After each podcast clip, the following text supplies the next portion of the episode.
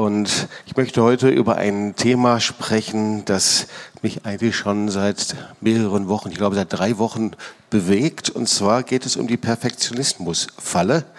Und wenn du mal dieses Wort eingibst, Perfektionismus und dann vielleicht auch noch das Wort Millennials, ja, äh, da findest du ganz viele interessante Überschriften, zum Beispiel ähm, Millennials, die neue Perfektionisten, Fragezeichen, oder aber ähm, junge Menschen, das ist zum Beispiel vom Berufsverband Kinder- und Jugendärzte, junge Menschen neigen heute mehr als vergangene Generation zu Perfektionismus oder aber Zeit online, Perfektionisten gab es schon immer, doch junge Menschen haben einen deutlichen höheren Anspruch an sich selbst, perfekt zu sein. Und wenn du jetzt denkst, na ja, also geht mehr um eine besondere Altersstufe, da möchte ich einfach dich direkt mit hineinnehmen, weil ähm, die Millennials, ja, das sind diejenigen so 1980, 85 dann äh, geborenen und dann später, äh, die haben das irgendwo her, nämlich von ihren Vätern und Großvätern. Das heißt,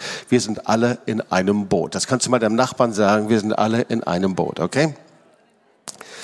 So, da gibt es den Blog eines Motivationstrainers und Coach. Der hat Folgendes gesagt. Im Einzelcoachings mit Millennials haben neun von zehn das gleiche Problem. Perfektionismus und Selbstkritik. Sie zweifeln stetig an ihren Leistungen. Also verfolgen sie mehrere Ideen gleichzeitig, haben mehrere Jobs, nebenbei eine Firma, reisen bei jeder Gelegenheit und sind permanent auf 180 in ihrer Motivation. Ähm, bei anderen ist es so, sie sind den permanenten Leistungsanforderungen der Eltern ausgesetzt. Andere Kennzeichen sind mal vorweg genannt. Die Angst vor dem Nachbarn, vor dem Bruder in der Gemeinde, vor der Schwester in der Gemeinde, die mit der Muttermilch aufgesogen worden ist. Was sagt der andere? Was denken sie? Was reden sie hinter meinem Rücken, wenn ich Fehler mache und ihren Ansprüchen nicht genüge? Auf jeden Fall, auch wenn wir es nicht wahrnehmen, es sitzen viel mehr Menschen in der Perfektionismusfalle, als wir es uns vorstellen. Also, ihr Lieben, ich denke, das wird die perfekte Predigt für einen perfekten Tag und einen perfekten Gottesdienst, dass wir dem Herrn perfekt begegnen können, in einer perfekten, herrlichen Weise heute nach Hause gehen können, um später ein perfektes Abendessen zu essen. Seid ihr einverstanden? Ja? Okay. Also, Ihr merkt also, die Verwendung des Wortes perfekt hat etwas mit dem Geist dieser Zeit zu tun. Und ähm, ja, manche wissen gar nicht, was das Perfekt ist. Das Perfekt ist eine Zeitform. Und zwar, das ist die vollendete Gegenwart. Zum Beispiel, wenn wir eben sagen, Mutter hat eine Pizza gemacht. Sie hat in der Vergangenheit eine Pizza gemacht und die esse ich heute. Das ist also perfekt. Ja, eine abgeschlossene Handlung in der Vergangenheit mit Gegenwartsbezug. Und es gibt das Adjektiv perfekt, das wir uns auch anschauen können. Das heißt vollkommen, vollendet, abgeschlossen, komplett. Und das heißt, alles muss perfekt sein. Die Kaffeemaschine muss perfekt sein. Der Kaffee muss perfekt sein. Der Urlaub muss perfekt sein. Und die Hochzeit muss natürlich vor allem sehr perfekt, perfekt, perfekt sein. Die Partnerschaft muss perfekt sein, der zukünftige Mann muss perfekt sein, die zukünftige Frau muss perfekt sein, der Partner muss perfekt sein. Also alles muss eigentlich perfekt sein heute. Aber ihr Lieben, Perfektionismus ist eben nicht, dass die Menschen die Dinge einfach nur gut machen, sondern dass eben Menschen panische Angst haben, dass sie nicht gut genug sind. Das ist eben die Seite des Perfektionismus. Also es lohnt sich, das anzuschauen. Und ich möchte euch, bevor wir uns dann äh, dem Wort Gottes zuwenden, eine Geschichte erzählen. Und zwar von Norbert. Ich habe lange überlegt, wie ich den Mann nenne. Ich habe deine Namenliste geschaut und Norbert liegt also bei Platz 500 der beliebtesten jungen Namen der heutigen Zeit. Also zum Trost, äh, Jobst ist auf Stelle 2227. Ja, also also das passt dann schon. Also ich habe mir Norbert raus oder Norbina, äh, weil wir wollen ja gendergerecht sprechen, ja. Also, also und Norbert oder Norbina kommt also zum Pastor in der Gemeinde und erzählt also alles, was er, sie in der Gemeinde so macht. Man sagt ja, was so alles sie wuppt und was er wuppt. Social Media, Evangelisation und natürlich, boah, nach der Arbeit kommt man sofort und ist überall drin, 24-7 Gebet und so weiter und so weiter. Und der Pastor, das ist jetzt nicht Guido, war jemand anders sehr wahrscheinlich, fragt ihn nach seinem Lebensstil, wie lebst du denn eigentlich? Und Norbert antwortet, ich lebe so, wie die Bibel es sagt und zählt es auf. Boah, ich tue echt mein Bestes. Niemand kann mir irgendwas vorwerfen. Ja, Seelsorge, Wiedergutmachung, Aufarbeitung, das ganze Programm. Ja, hier, rauf und runter. Und dann nochmal und nochmal. Und der Pastor sagt, wow, wow, wow, sehr, sehr gut. Aber da geht noch mehr, oder? Und dann fragt er noch was Unverschämteres. Er sagt, sag mal, wie viel Geld hast du eigentlich? Und Norbert ist völlig irritiert. Das gibt's doch wohl gar nicht. Und dann fängt er an aufzuzählen, weißt du, das stimmt schon, ich bin ziemlich erfolgreich, ich habe ein fettes Erbe gemacht, Papa hatte mehrere Häuser, wie sich das für einen Schwaben gehört, ich habe einen guten Job, für die Rente vorgesorgt, Wohnung eingerichtet. Und dann habe ich noch einen, einen coolen Golf oder was weiß ich, alles, kann man mal machen, alles möglich, paar Aktien, Bitcoins, und der Pastor antwortet, wow, das hört sich ja echt gut an. Aber weißt du, Gott ist von deinem Reichtum überhaupt nicht beeindruckt. Also überhaupt nicht von deinem Top-Auto, Geld, Erfolg, Aktien, Ansehen, Erfolg. Gott ist nicht davon beeindruckt. Auch nicht von deinem Erbe, von dem Geld, das du auf deinem Konto hast. Und dann zählt der Pastor auf, was Gott so beeindruckt. Also weißt du, Gott ist beeindruckt, wenn du dein Leben ihm hingibst oder wenn du das sichere Boot deines Einkommens, deines Berufs einfach mal verlässt und aufs Wasser gehst, wenn du dein Ansehen und deinen Ruf riskierst um des Namens Jesu willen. Weißt du, sagt der Pastor, ihm gefällt es, wenn du bereit bist, wenn du alles, was du hast, alles, was dich reich macht, wirklich niederlegst für ihn. Und deswegen sagt der Pastor zum Norbert, also mein Rat, lieber Norbert, verkaufe alles, was du hast, gib es einfach in den Dienst von Straßenkindern und Drogenabhängigen. Da gibt es auch genügend TDI und äh, die haben wir gerade gesehen, Weißrussland. Und Norbert schüttelt einfach den Kopf. Also er war echt richtig innerlich geschockt und zutiefst betrübt. Also nicht über sich selbst, sondern über so einen unmöglichen Rat. Und er sagte, das ist doch typisch hier in der TOS, ja, weiß man ja. Und offenbar hatte der Pastor nicht verstanden. So dachte Norbert, dass er alles, was er getan hatte, das hat er für Gott getan. Er hatte sich doch bemüht, Gottes Willen zu tun. Irgendwie der Pastor hat es nicht akzeptiert. Und irgendwie hatte wohl der Pastor Probleme mit Wohlstand und, und Reichtum und so weiter. Na klar, hey, da muss doch wissen, ich habe Verantwortung dafür. Damit muss ich doch was machen. So ein Rat. Und Norbert verließ kopfschüttelnd die Gemeinde und hörte nie wieder was von ihm. Das ist natürlich fiktiv gewesen, jetzt die Geschichte. So ist sie nicht geschehen. Aber ich habe mal versucht, in etwas zeitgemäßer Form die Geschichte vom reichen Jüngling nachzuerzählen. Und ich lese jetzt mal die Geschichte, darüber predige ich. Markus 10, 17 bis 22. Übrigens gibt es sie auch in der Parallelstelle, Matthäus 19, 16 bis 26. Und ich lese dir das mal vor. Als Jesus weitergehen wollte, lief ein Mann auf ihn zu, warf sich vor ihm auf die Knie und fragte, guter Lehrer, was muss ich tun, um das ewige Leben zu bekommen? Jesus entgegnete, weshalb nennst du mich gut? Es gibt nur einen, der gut ist, und das ist Gott. Du kennst auch seine Gebote. Du sollst nicht töten, du sollst nicht die Ehe brechen, du sollst nicht stehlen, sag nichts Unwahres über deine Mitmenschen, du sollst nicht betrügen, ehre dein Vater und deine Mutter.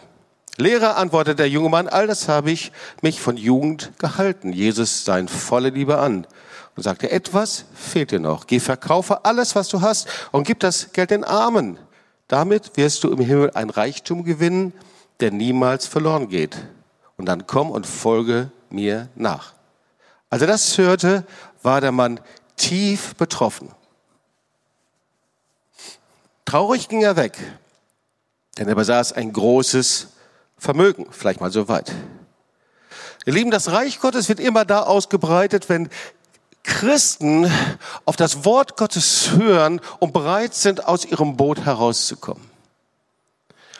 Und Erweckung ist immer da, wenn diese Erweckung sich nicht nur auf eine Herzensbeziehung bezieht, sondern wenn zu sehen ist, wie in Apostelgeschichte Christen anfangen, Besitzer, Grundstücke und Autos und all das, was sie haben, einfach hinzulegen und niederzulegen für den lebendigen Gott. Wenn ich mir so unsere Missionare anschaue oder Menschen, die der Herr Ungewöhnliches, äh, mit denen der Herr Ungewöhnliches gemacht hat, hat das meistens immer damit zu tun gehabt. Auch hier bei uns im TOS-Werk.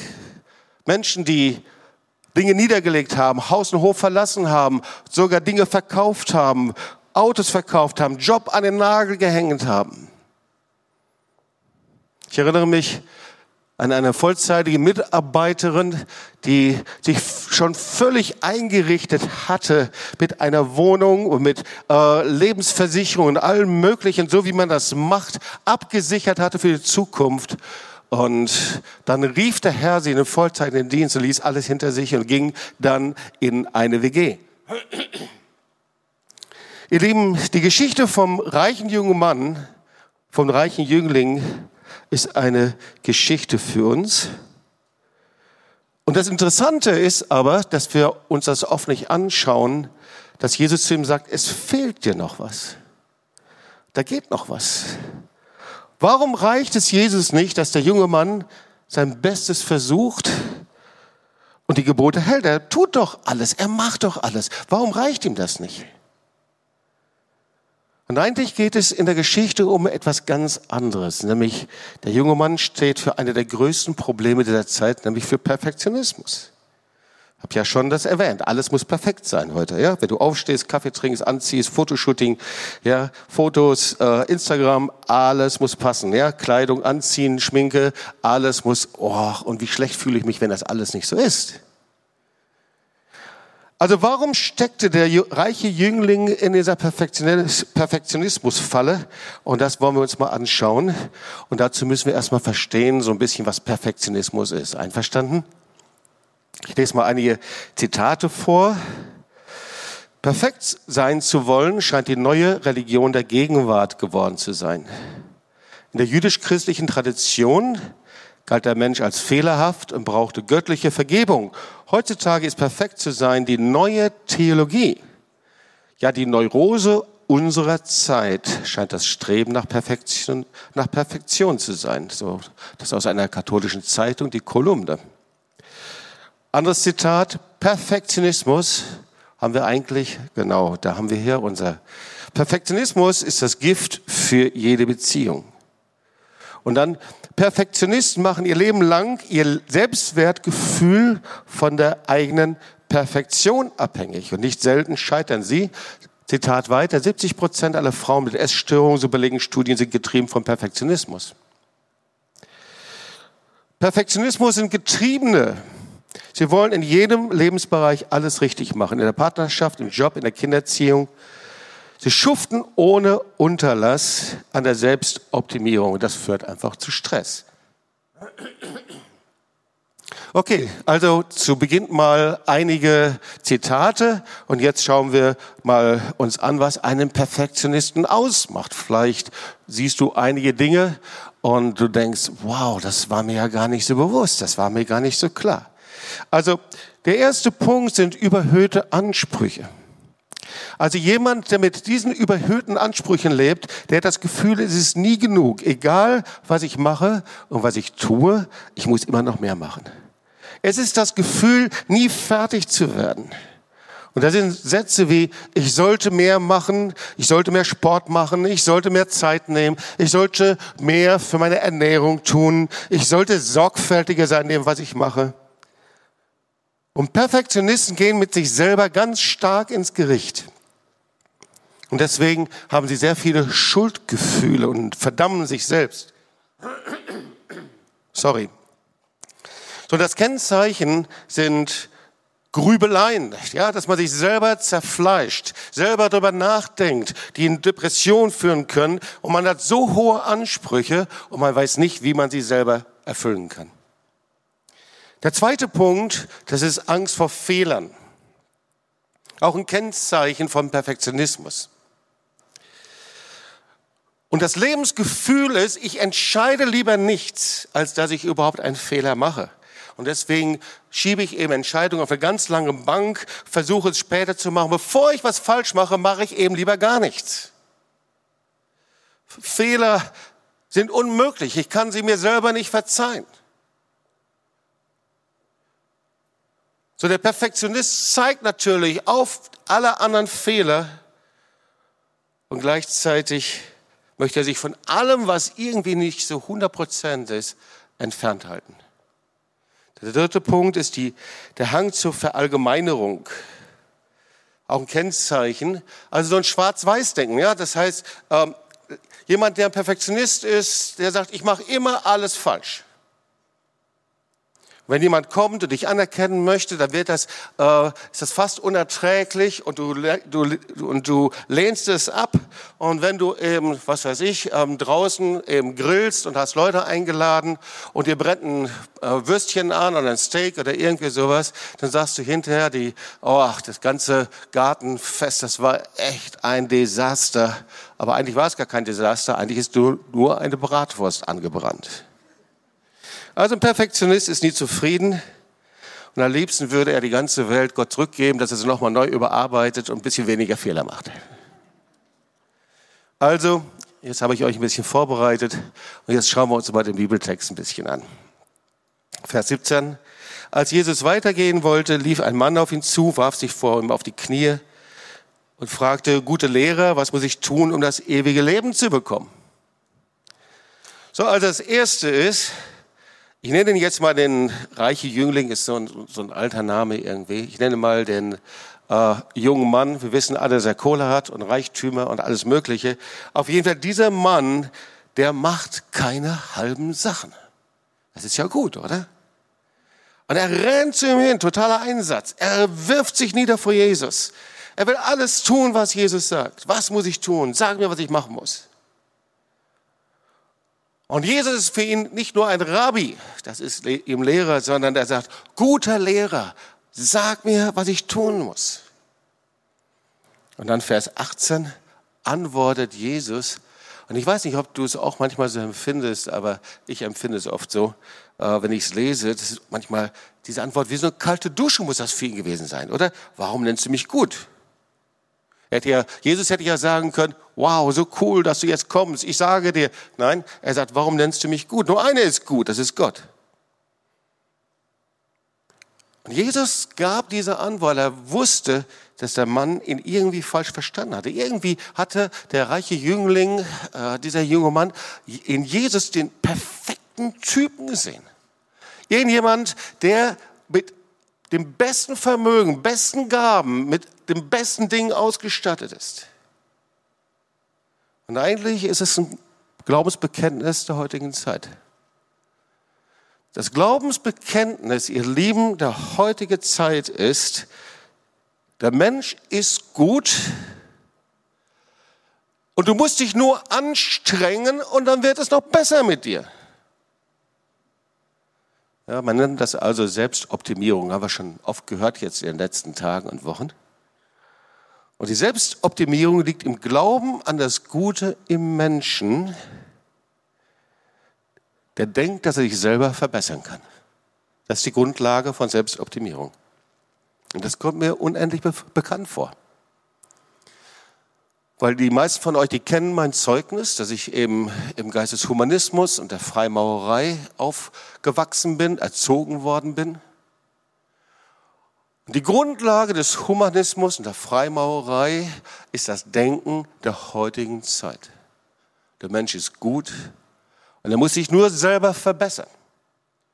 Die Grundlage des freimaurischen Denkens zum Beispiel ist, der Mensch ist wie ein unbehauener Stein, der so lange sich selbst bearbeitet und sich bearbeiten lässt, bis er dann eben zu einem Kubus, bis zu einem behauenen Stein wird. Und oft nehmen wir das nicht wahr, aber der Geist dieser Zeit, der uns prägt, ist genau dieses Denken. Und Jesus wusste ganz genau, wenn er das annimmt, guter Meister, du bist gut, nimmt er Gott alleine die Ehre. Und vielleicht einen kleinen, kleinen Exkurs. Das Gute, ihr Lieben, ist das zentrale Thema der Philosophie. Ja? Bei Platon ist die Idee des Guten, ist das die höchste und wichtigste der Ideen. Oder Rousseau, der sagt, der Mensch ist von Natur aus gut. Und der aufgeklärte säkulare Humanismus sagt, der Mensch kann das Beste in sich wecken, er kann sich selbst verbessern, wenn er bereit ist, das Beste dafür zu tun. Und wer weiß, dass die Bibel etwas ganz anderes sagt. Ja? Die Bibel sagt, nein, nein, so ist es nicht.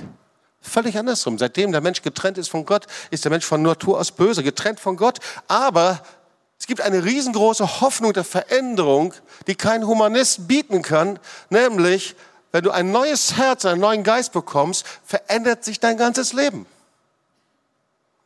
Das ist das, was in der Bibel steht. 1. Mose 8, Vers 21. Das Trachten des menschlichen Herzens ist böse von Jugend an.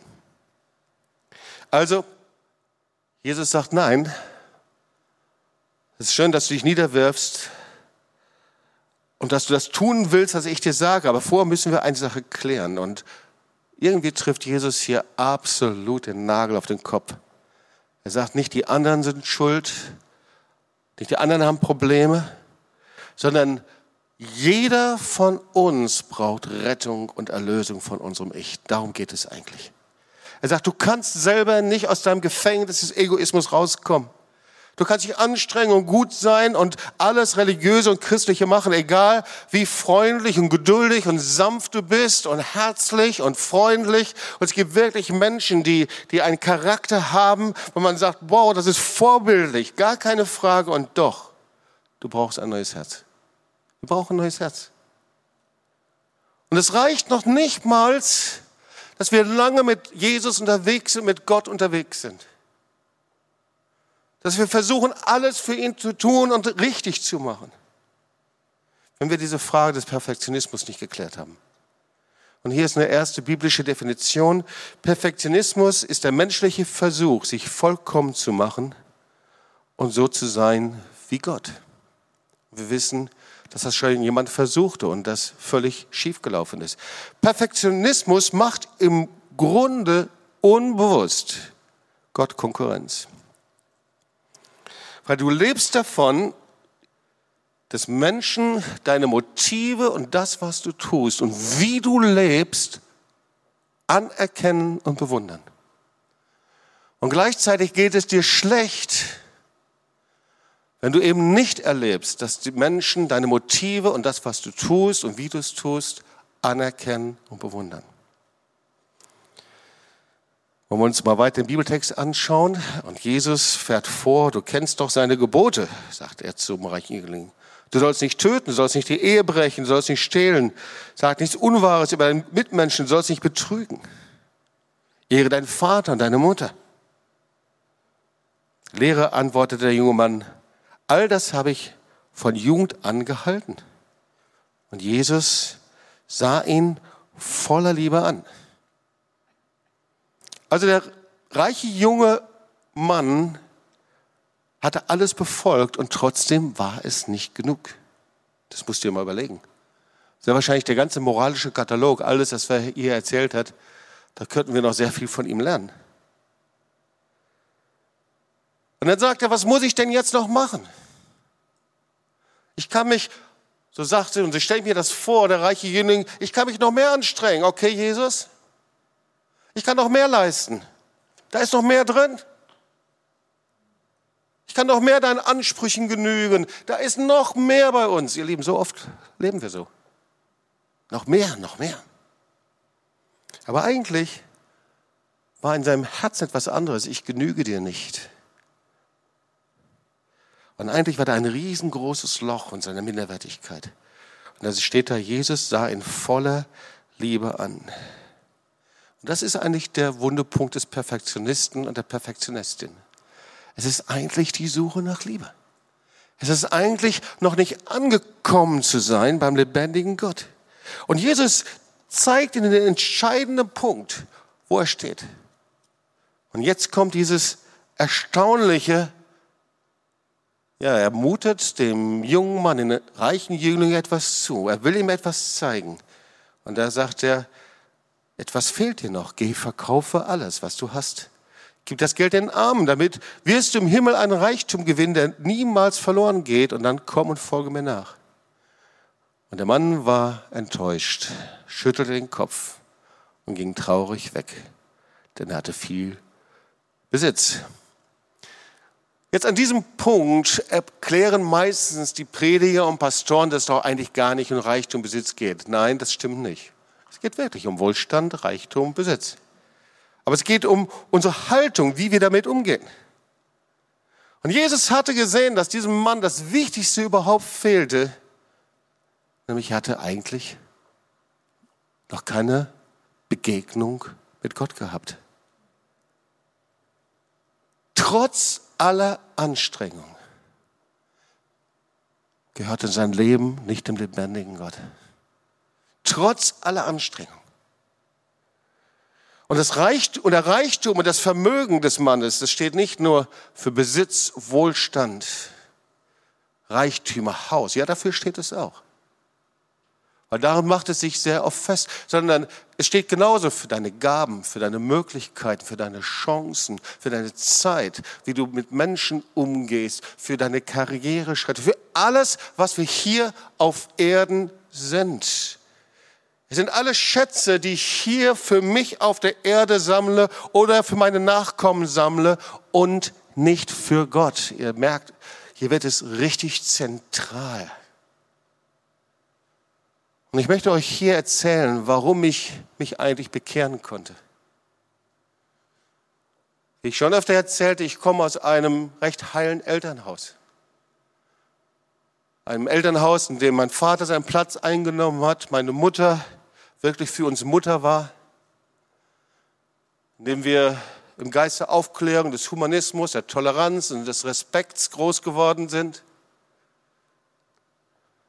Das war mein Denken, das war meine innere Überzeugung. Und als ich dann von Teenagern, die 14 Jahre alt war, evangelistisch, wie soll ich sagen, bearbeitet wurde, Gott sei Dank haben sie es gemacht, denn ich war ein harter Brocken. Sie immer wieder kamen, sie immer wieder mit mir sprachen, sie immer wieder für mich beteten und mich dann irgendwann mal zu einer Evangelisation einluden saß ich da, ich sah, wie alle nach vorne gingen. Es war damals schon ein Aufruf bei Volkert Spitzer und viele kamen nach vorne, um sich zu bekehren. Und ich weiß noch, wie ich in der letzten Reihe saß und ganz glücklich war, dass alle nach vorne kamen und gingen und dachte, ja, das können alle wirklich gut gebrauchen. Und dann gab es eine Nachversammlung und Leute sprachen mit mir, Freunde sprachen mit mir und irgendwie hat der Heilige Geist es geschafft, mich an den Punkt zu bringen, dass ich mein Leben Jesus gegeben habe. Aber es war eigentlich nur erstmal ein erster Schritt, weil mein größtes Problem war eigentlich, wohin soll ich mich bekehren? Was soll anders werden? Als ich mich umschaute und die Familie von Christen kennenlernte, von Gemeinden kennenlernte, da sah ich, boah, denen geht es ja viel schlechter als in meiner Familie. Konflikte, Scheidung, kaputte Familien. Warum soll ich mich bekehren?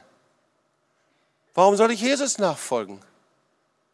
Woraus soll ich mich bekehren? Weißt du, da war eben nicht dann kaputte Familie oder irgendetwas anderes.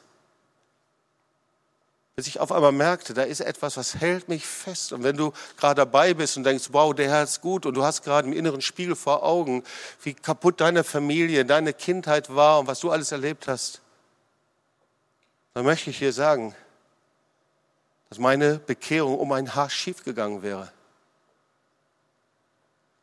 Weil ich fing dann an, im christlichen Sinne zu arbeiten und mich zu engagieren. Ich fing an, die Straße zu gehen, zu evangelisieren, Mitarbeiter zu sein. Ich fing an, alles Mögliche zu tun.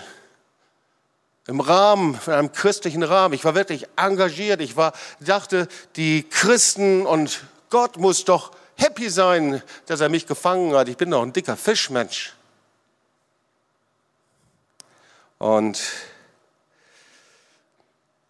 irgendwann mal Dann kamen Charlotte und ich zusammen und wir, wir lernten unsere geistlichen Eltern kennen, Tante Maria und Onkel Laszlo.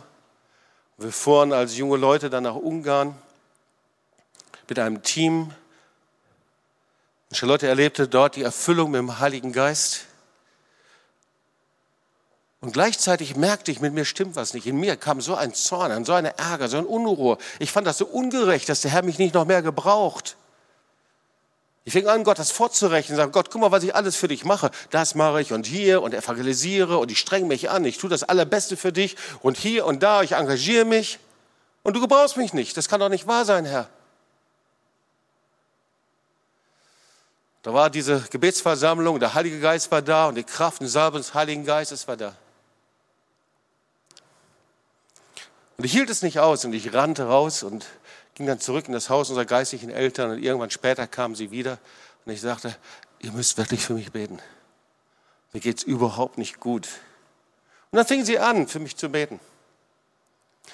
Und sie hatten die wunderbare Gabe der prophetischen Herzensschau. Ich meine nicht nur so, dass man irgendwo ins Blaue schießt, sondern das, was sie dann vom Heiligen Geist empfingen, das waren Bilder für dein ganzes Leben, die dein ganzes Leben verändert haben. Und wir beteten zusammen und sie sagten, wir haben ein Bild. Und dieses Bild, das sieht so aus, dass der Herr zu dir sagt, alles, von dem du denkst, dass es weiß ist vor meinen Augen, ist eigentlich schwarz vor meinen Augen. Alles, von dem du denkst, dass es für mich getan hat, ist für mich wertlos.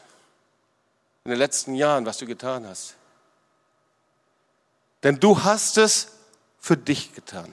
Du hast es nicht für mich gemacht, sondern du warst selber innerlich noch mit dabei. dann kam ein zweites Bild. Übrigens, dieses Bild, das war schon so stark, dass ich weinend zusammenbrach. Da kam ein zweites Bild. Und dieses Bild, das habe ich auch schon im kindlichen Gehorsam und immer wieder mal erzählt. Aber es hat mein Leben geprägt. Und dieses zweite Bild war, das war wie ein Weg, eine Straße und da war eine, eine Lampe mit einem Lampenschirm und die Menschen gingen dran vorbei und sie bewunderten diese Lampe. Wow, was für ein Licht, was für ein... Und der Herr sagte, das bist du, aber diese Lampe, die ist nicht angeschlossen an der Elektrizität, sondern das ist eigentlich nur ein Pilz mit einem Lampenschirm. Du willst Lampe sein, aber du bist kein Licht. Und ich bin so dankbar für meine geistlichen Eltern, ich war völlig geschockt. Ich fiel von meinem hohen Ross für mich runter. Ich habe gedacht, alles, ich hätte wirklich was wuppen können im Reich Gottes, was tun können. Der Herr muss auch dankbar sein. Und ich war ähnlich wie dieser reiche Jüngling. Und am nächsten Tag fuhren wir nach Hause und Charlotte betete in Sprachen und und ich selber, ich war so richtig so in mich versunken. Ich war am Kämpfen, ich verstand gar nichts mehr. Und die Tante Maria und Onkel Lasso, die haben uns nichts erklärt. Die haben uns so fahren lassen. Also nicht wieder dann aufgerichtet und getröstet und gesagt, komm, es wird schon wieder, der Herr wird es schon wieder machen. Nichts. Es war wie ein Gebäude, das eingestürzt war. Bumm. Und so fuhren wir nach Hause. Und Freunde kamen zu mir hin und sagten, komm Jobs, wir evangelisieren wieder, wir machen was, wir haben coole Ideen. Ich sagte, nee, ich kann nicht. Und immer wenn ich dann versuchte, irgendwas zu machen, das ging einfach ganz entsetzlich schief. Und so ging das ein Jahr lang. Und dieses eine Jahr, ich wusste, ich bin treu im Gebet, ich suche Gott, ich warte auf ihn, ich kann nichts tun, bevor Gott zu mir spricht. Und dann nach einem Jahr hörte ich das Reden des Heiligen Geistes. Und der Herr sagte, Jobs, ich werde anfangen, euch zu gebrauchen. Inzwischen waren Charlotte nicht verheiratet. Ich werde Menschen zu euch senden und du sollst wissen, von jetzt an, bei allem, was passieren wird, sollst du wissen, es hat nichts mit dir zu tun. Ich bin es alleine, der es tut. Weißt du, wenn ich diese Lektion nicht gelernt hätte, dann hätte ich versucht, als Humanist Reich Gottes zu bauen. Ein Humanist versucht immer, sich zu vervollkommnen, versucht immer etwas zu tun, was gut für Gott ist. Wir sind so geprägt in unserem Leben, auch in unseren Gemeinden, auch in unserem freikirchlichen Denken. Das ist immer noch unsere eigene Kraft, unsere eigene Leistung. Da sind wir immer noch selbst mit dabei. Wir sind so wie der reiche Jüngling. Es gibt eine Definition, ihr Lieben, Diese Definition heißt, ein Perfektionist fordert von sich, dass er keine Fehler machen und sich keine Blöße geben darf. Keine Blöße. Haben wir das ganz genau? Der Perfektionist vergleicht sich gerne mit anderen. Ist doch so eine Sache. Egal wo wir sind, in welchem Gottesdienst, mit wem wir vergleichen uns. Zerfleischt sich dabei selbst möchte eigentlich unangreifbar sein. Hoffentlich entdeckt niemand so, wie ich bin. Wer perfekt arbeitet, kann weder getadelt noch kann ihm gekündigt werden. Klar, tatsächlich sind die Betroffenen unsicher und zutiefst ängstliche Menschen. Und die Perfektion ist eigentlich nur eine Maske, hinter der wir uns verstecken können. Und Perfektionisten sind selbst ihre ärgsten Kritiker. Die Frage der Fragen ist, wie komme ich bei anderen an? Kennst du diese Frage? Was denkt der andere über mich? Bruder, Schwester, Nachbar, Familie. Wie komme ich an bei Ihnen? Was denken Sie über mich?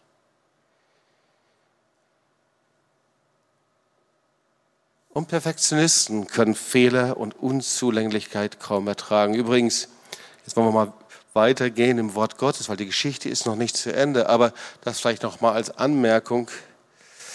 Also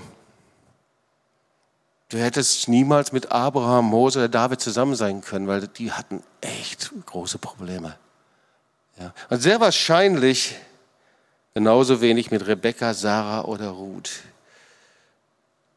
Die Menschen in der Bibel und die Jünger in der Bibel sind ein Zeugnis davon, dass Gott kein Perfektionist ist. Amen. So, wir wollen uns die letzten dreieinhalb Minuten nehmen, vielleicht sind es aber auch fünfeinhalb um uns noch den Schritt in die Freiheit anzuschauen. Weil dazu müssen wir noch was Wichtiges lernen. Weil schau, was wir nicht hören dürfen, ist, dass Perfektionismus etwas damit zu tun hat, dass wir nicht sorgsam sein. Oder dass Gott ein exzellenter Gott ist. Oder dass Gott genau ist. Und manchmal verwechseln wir etwas, und deswegen müssen wir den Unterschied noch zum Schluss der Predigt kennenlernen zwischen dem, was das Wort Gottes sagt und meint unter Vollkommenheit und menschlichen Perfektionismus. Und dazu müssen wir uns die Parallelstelle anschauen von unserem Text. Ich habe ja gesagt, in Matthäus ist die Parallelstelle, Matthäus 19, 21. So, Markus haben wir es gelesen, Jesus sei ihn angewandt in Lieb und sprach zu ihm, eins fehlt dir. Und die Parallelstelle sagt Jesus zu ihm noch etwas, was sehr wichtig ist, ergänzend. Und zwar, willst du vollkommen sein? So geh hin und verkaufe, was du hast, gib's den Armen, so wirst du einen Schatz im Himmel haben. Und komm und folge mir nach. Also, das ist das griechische Wort Teleios. So, wir können das hier sehen. Und das heißt eben vollendet, vollkommen oder aber auch erwachsen. Willst du reif sein? Willst du ans Ziel kommen? Und viele Christen bleiben beharrlich in ein Kindheitsstadium, weil sie eben nicht verstanden haben, was geistliche Vollkommenheit ist. So, 2 Samuel 22 oder Psalm 18, Gottes Wege sind vollkommen. Gott hat vollkommene Wege. Ja? Oder Psalm 19,8, das Gesetz des Herrn, das Wort Gottes ist vollkommen. Oder Matthäus 5, Vers 48 sagt Jesus zu den Jüngern, darum sollt ihr vollkommen sein, wie euer himmlischer Vater vollkommen ist. Ja, meine Güte, was ist das denn jetzt? Oder Kolosser 3, Vers 14. Über alles aber zieht an die Liebe, die das Band ist der Vollkommenheit. Okay, was ist das? Also christliche Vollkommenheit, Vollkommenheit, das Wort Gottes sagt, was Gott darüber sagt und eben menschlicher Perfektionismus. Und da verstehen wir eben, dass der menschliche Perfektionismus wie ein Trugbild ist von dem, worüber die Bibel spricht, was wir sein sollen, nämlich ein Trugbild der Vollkommenheit. Perfektionismus ist, dass wir es menschlich Perfekte suchen. Also Menschen ohne Sünde, ein Ehepaar ohne Schwächen, eine Gemeinde ohne Krise, ein Vorgesetzter ohne Fehler, ein Ehepartner, der perfekt ist und am liebsten eine Welt ohne Menschen. Oder? Also Perfektionismus ist eine Form des Stolzes. Und wenn wir mit Perfektionismus zu tun haben, dann haben wir Gedanken, Ideen und Vorstellungen und davon weichen wir nicht mehr ab. Das ist wie ein Ideal, dem wir hinterherrennen. Anstatt dem Herrn zu dienen mit dem, was er uns gegeben hat, entfernen wir uns immer mehr von dem, wir vermuten, dass es nicht perfekt, vollkommen gut ist oder in unsere Ideale, in unsere Vorstellung hineinpasst. Übrigens, das ist der Grund, warum in den letzten zehn Jahren so viele Gemeinden verlassen haben. Es hat viele Krisen gegeben in Gemeinden, in Freikirchen. Aber warum es so viele nicht geschafft haben, in einem Geist der Versöhnung und Vergebung sich anzudocken und weiterzugehen. Das ist eine Situation speziell in Deutschland, aber auch in Amerika genauso. Also ihr Lieben, die christliche Vollkommenheit, die Vollkommenheit der Bibel hat nichts mit unseren Ansprüchen und Leistungen zu tun, ja, nicht mit dem, was wir tun und machen müssen, sondern der Ausgangspunkt der Vollkommenheit, wie wir es im Wort Gottes lesen, ist eben nicht das, was du machst und was ich mache, unser Ich, sondern der Ausgangspunkt der Vollkommenheit ist Jesus. Ich schaue auf ihn. Ich komme zu ihm in meiner Hilflosigkeit, meiner Kraftlosigkeit, mit meinem Versagen, mit dem, was ich nicht kann. Seine Kraft ist in dem Schwachen mächtig, nicht in dem Powermenschen. Ihr Lieben, Gott ist kein Perfektionist. Sonst hätte er das Volk Israel nicht erwählt, oder? Gott ist kein Perfektionist, sonst hätte er nicht Moses, David oder mit den Jüngern Geschichte geschrieben. Wenn Gott Perfektionist gewesen wäre, dann hätte er die Jünger nach Hause geschickt. Und er hätte Petrus nicht erwählt, trotz aller seiner Mängel. Ja, Petrus, der Jesus verleugnet hat, dreimal. Die Jünger, die weggelaufen sind, die ihn allein gelassen haben am Kreuz. Und dann steht er da, damit komme ich zum Ende. Und das ist eine der Stellen, die mich seit 20 Jahren, 30 Jahren immer wieder tief bewegt. Der Petrus, der so versagt hat. Obwohl Jesus ihn gewarnt hat, hat er Jesus dreimal verleugnet und sich selbst verflucht. Und da steht da, und Petrus rannte weg und weinte bitterlich. Und dann der auferstandene Jesus begegnet Petrus. Ich weiß nicht, was er gedacht hat. Ich glaube, er hätte sich am liebsten in irgendeinem Mauseloch verkrochen. Und Jesus fragt ihn, hast du mich lieb? Und er gibt dir nicht ein Programm oder irgendwas. Er sagt, hast du mich lieb? Und dreimal hintereinander sagt Petrus, ja, du weißt, dass ich dich liebe. Gott erwartet nicht deine Leistung, sondern Gott erwartet deine Liebe.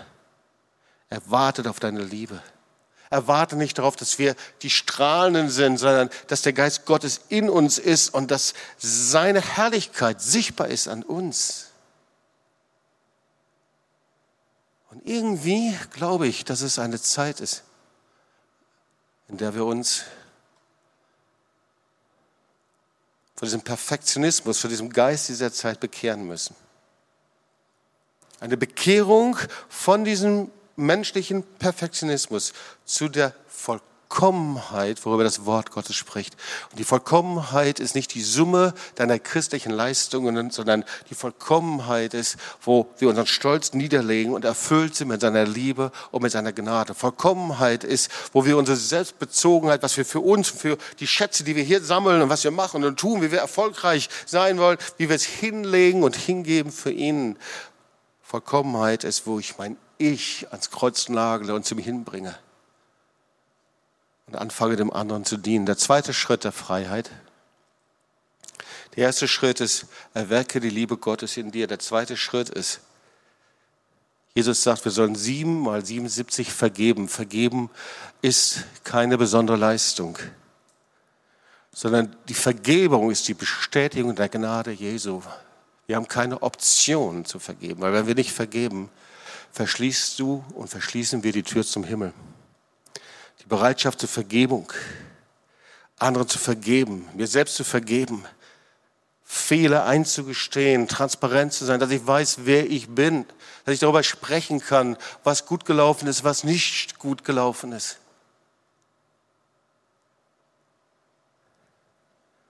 Interessant, gell? Also jemand, der in dieser geistigen Vollkommenheit lebt, weißt du, was das Kennzeichen ist? Das sind Menschen, die können über sich selber lachen.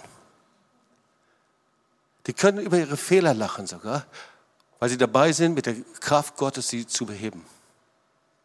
Weil sie auf dem Weg sind mit ihm. Weil sie sich selbst nicht so ernst nehmen. Und der dritte Schritt in die Freiheit, ich habe es schon gesagt, die Bekehrung vom menschlichen Perfektionismus zur Vollkommenheit in Jesus.